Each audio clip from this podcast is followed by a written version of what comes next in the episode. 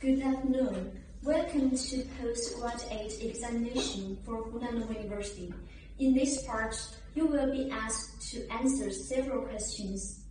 Are you ready? Yes. Firstly, mm, can you introduce yourself briefly? Sure. Good morning, dear professors. It's my great honor to. My name is Bo. Thank you for listening. Okay, very good. Now you are going to answer a question. What do you think of a successful English class? Thank you for your question.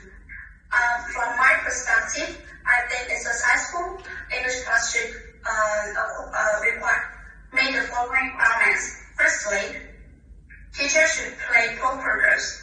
That means before class, teachers should be a good planner. Teachers make good, teaching plans uh, according to the uh, teaching context and procedures.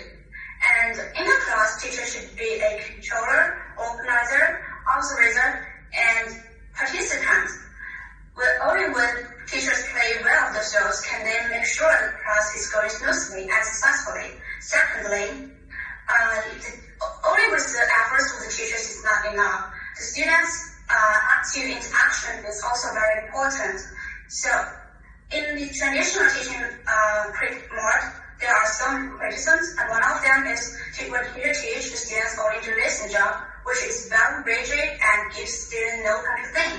So teacher can apply task-based language teaching so as to uh, raise students' interest, mobilize their uh, learning enthusiasms, and also let them learn through cooperation. Thirdly, um, I think a good learning atmosphere is the love for a successful teaching.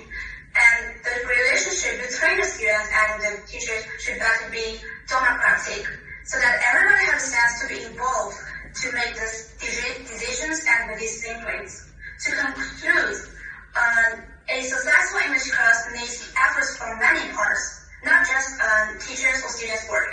So we should try our best to achieve this goal. And that's all. Thank you for listening. Okay, great.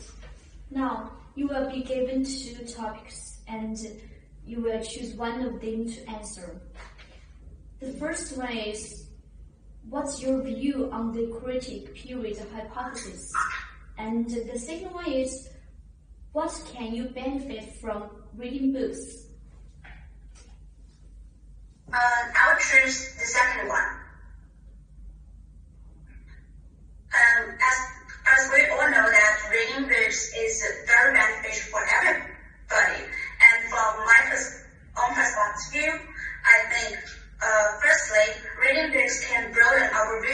The world. Everybody has only one life, right? But we read books, we may experience others, experience others' life, so we can learn a lot from others. And secondly, reading uh, can gain knowledge from many different fields. That means maybe I will major in education or English teaching,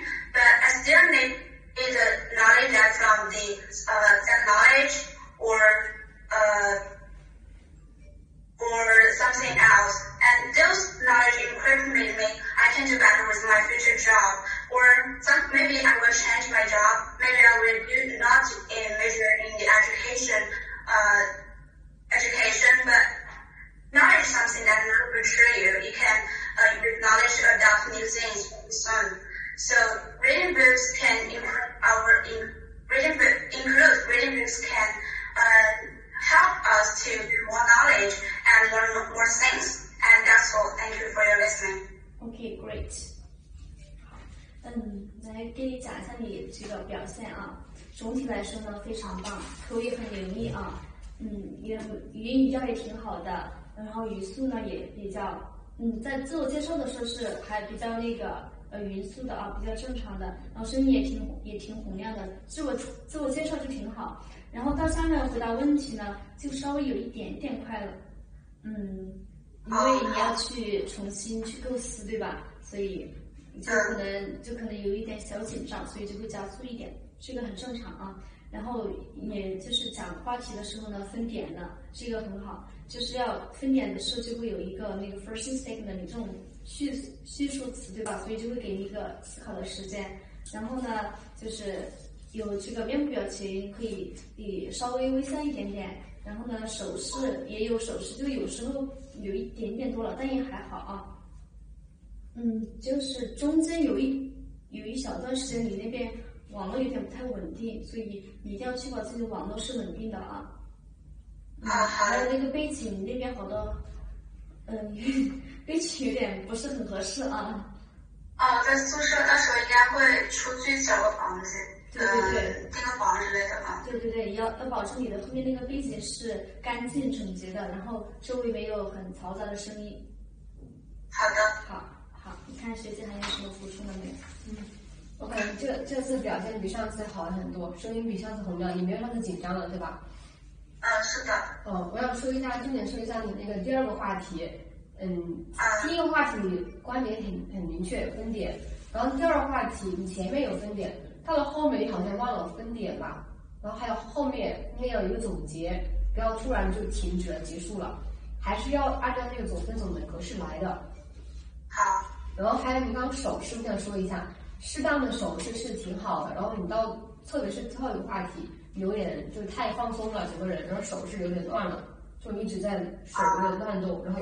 还有这样薅头发这样是不太恰当，就是说手势要控制一下，稍微就是可以有一点手势，但也不要太多，一只手这样挥来挥去就不太好，就是大家注意一下。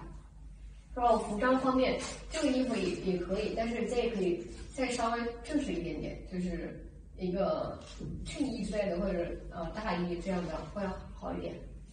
这个也可以，嗯，其他的都没什么问题。下去再跟小伙伴多练一下，会更好的。好好好，好好好，谢谢姐。好，那拜拜。Bye-bye.